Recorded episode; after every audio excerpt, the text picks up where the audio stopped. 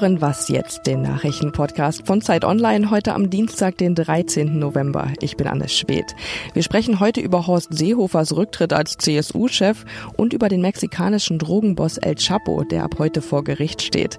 Jetzt aber zunächst die Nachrichten.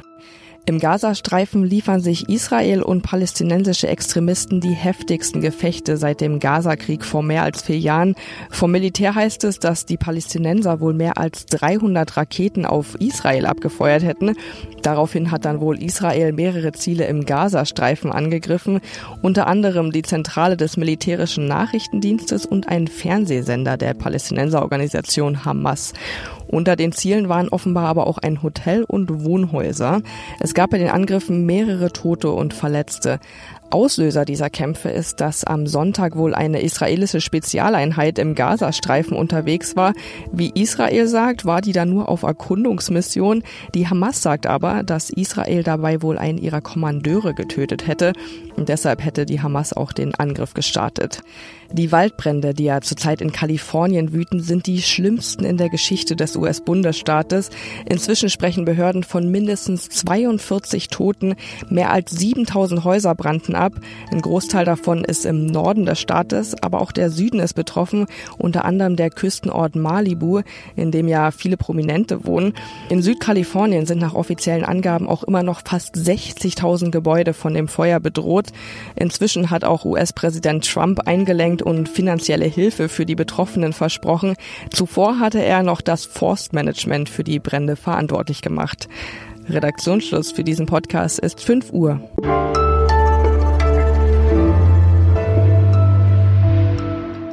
Bin Munja Mayburg. Hallo und herzlich willkommen. Ich werde äh, das Amt des Parteivorsitzenden der CSU niederlegen. Diese Entscheidung steht fest.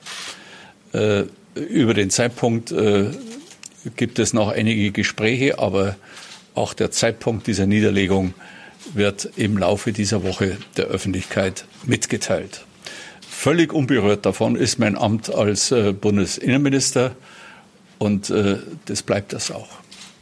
Horst Seehofer war das gestern Mittag. Er tritt also als CSU-Chef ab, wahrscheinlich Anfang kommenden Jahres, bleibt aber Innenminister. Darüber spreche ich jetzt mit Ferdinand Otto aus der Politikredaktion von Zeit Online. Hallo. Grüß dich. Hallo. Es war ja ein wochenlanges Hin und Her. Wir haben alle darauf gewartet, dass irgendwas passiert. Nun ist es so ein halber Rückzug geworden.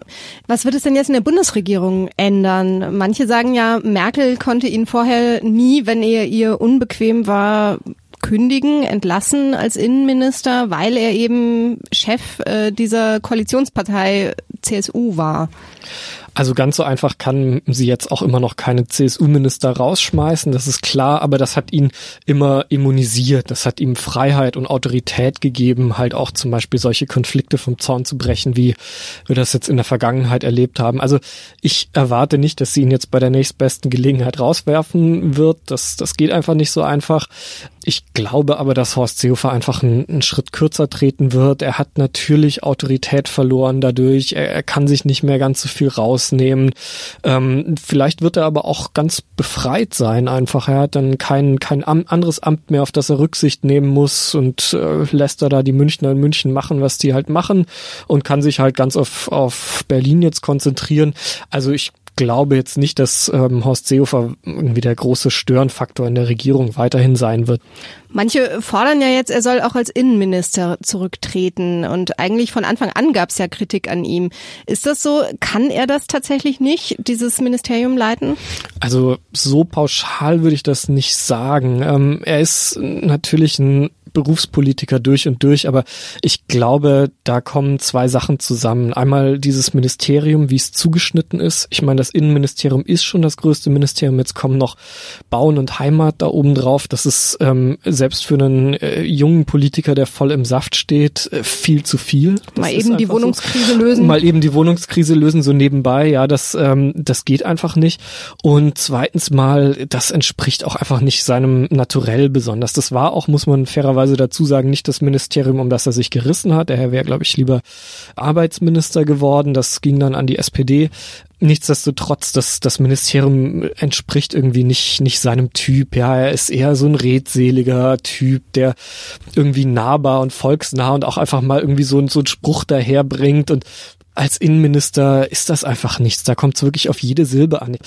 Ja, so einer wie Horst Seehofer, das war wahrscheinlich einfach nicht, äh, ist wahrscheinlich einfach nicht sein Amt. Und ich gehe auch davon aus, dass er das jetzt nicht die volle Legislaturperiode machen wird. Wie geht's denn mit der CSU weiter? Ähm, da wird ja Horst Seehofer wahrscheinlich äh, Markus Söder das Amt übergeben, oder? Ja, es läuft alles auf Markus Söder zu.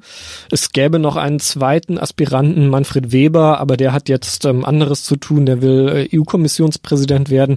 Nein, es läuft alles auf Markus Söder zu. Ich gehe davon aus, dass sich inhaltlich erstmal nichts groß ändern wird. Ähm, Söder und Seehofer äh, lagen im Prinzip in allen großen Fragen der letzten Jahre relativ auf einer Linie. Ähm, sie haben sich im Ton und im Stil vielleicht unterschieden ab und zu, aber die CSU wird auf jeden Fall dadurch wieder bayerischer. Ähm, Markus Söder wird sich vor allem erstmal auf die Landespolitik konzentrieren und sich ähm, nicht so sehr jetzt hier im Bund engagieren, wie Horst Seehofer das natürlich auch getan hat. Aber ansonsten wird es jetzt keinen Richtungsschwenk oder sowas geben. Dankeschön. Danke.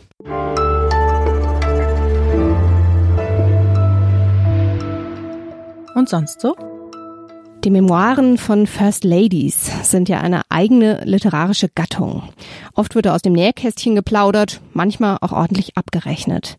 Heute erscheinen die Memoiren von Michelle Obama. Und wer sich für Home Stories interessiert, der wird auch hier fündig. Obama erzählt von einer Fehlgeburt und von der Paarberatung, die ihr und Barack Obama geholfen hat, wie sie sagt. I know too many young couples who struggle and think that somehow there's something wrong with them. And I want them to know that Michelle and Barack Obama, who have a phenomenal marriage and who love each other, we, we work on our marriage and we get help with our marriage when we need it. Eine Frage bleibt aber offen, ob Michelle Obama Präsidentin werden will. Der Titel des Buches ist schon mal vielversprechend. Er heißt Becoming, also werden.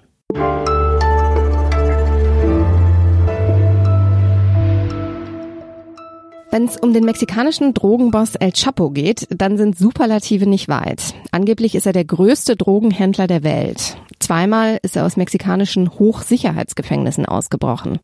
Heute beginnt in New York der Prozess gegen ihn. Es werden die Eröffnungsplädoyers von Anklage und Verteidigung gehalten. Und dieser Prozess, der könnte wegen der Sicherheitsvorkehrungen der teuerste Gerichtsprozess werden, der je in den USA stattgefunden hat. Darüber spreche ich jetzt mit Alexandra Endres. Sie ist bei Zeit Online für Lateinamerika zuständig. Hallo Alexandra. Hallo Munja. El Chapo ist ja inzwischen sowas wie eine Kultfigur geworden. Es gibt eine Netflix-Serie über ihn. In diesen Tagen gibt es einen neuen Podcast von Weiß, in dem es um ihn geht. Was ist so faszinierend an ihm? Ich glaube, ähm, das Faszinierende ist, dass das Leben von El Chapo sowas ist wie ein Thriller nur aus dem wahren Leben. Also es geht um die Mafia, es geht um Drogen, es geht natürlich um Gewalt, auch ein bisschen um Sex. Um die Prostituierten, die er gerne äh, zu sich Zum bestellt. Beispiel um die Prostituierten, die er ins Gefängnis bestellt hat. Ähm, es geht um Politik, die verstrickt ist, um Geheimdienste, die verstrickt sind. Also alles, was man mit so einem leichten Gruseln gerne im Kino sieht. Ähm, und das ist eben jetzt aber das wahre Leben. Und außerdem ist es auch eine Aufsteigergeschichte. Also er kommt aus sehr armen Verhältnissen, ähm, musste die Schule abbrechen nach der dritten Klasse, um Geld zu verdienen und ist jetzt eben einer der reichsten Männer der Welt geworden durch seine kriminellen Geschäfte. Und ja, ich glaube, das ist einfach ähm, alles, was man so haben will, um, um so eine Geschichte spannend zu finden. Was wird ihm denn jetzt vor Gericht genau vorgeworfen? Drogenschmuggel natürlich, also den Schmuggel von Heroin ähm, und Marihuana aus Mexiko in die USA, den Schmuggel von, von Kokain aus Kolumbien in die USA, tonnenweise direkt, ähm, daneben auch noch Waffenhandel, Geldwäsche und ähm, Morde und Entführungen werden ihm auch zur Last gelegt. Das heißt ja immer wieder, du hast es gerade auch schon angedeutet, dass äh, auch Politiker ihn, El Chapo und auch sein Kartell, das Sinaloa-Kartell gedeckt haben.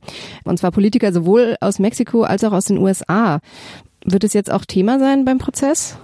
Ich könnte mir das gut vorstellen. Es wird darauf ankommen, was die Zeugen jetzt aussagen, die Kronzeugen vor allem. Also es gibt ein paar, die ähm, zu seinen engsten ja, Geschäftspartnern im Kartell sozusagen gehörten.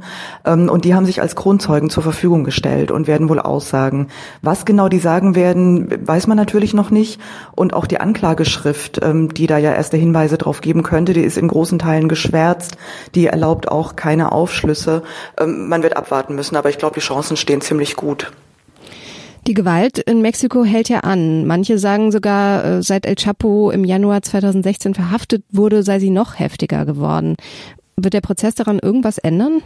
Ich glaube nicht. Also äh, das Prinzip ist ja so, dass wenn der mächtigste Mann, meistens sind es ja Männer oder in der Regel sind es ja Männer, wenn der mächtigste Mann von der Spitze weg ist, dann kommen die Kronprinzen und streiten sich um das Erbe und dadurch wird alles erstmal nur noch schlimmer. Und das ähm, ist jetzt so ähnlich, glaube ich, zu beobachten. Es gibt natürlich auch noch andere Kartelle, die auch in dieses Machtvakuum reinkommen wollen.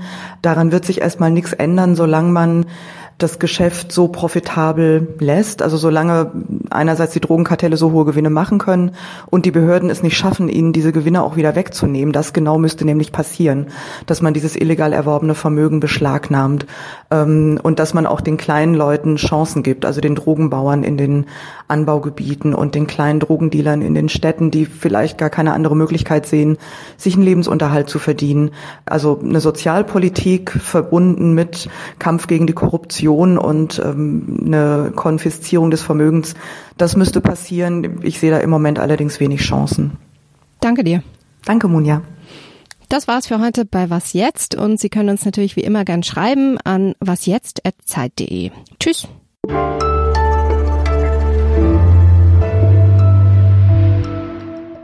Hast du den Podcast gehört?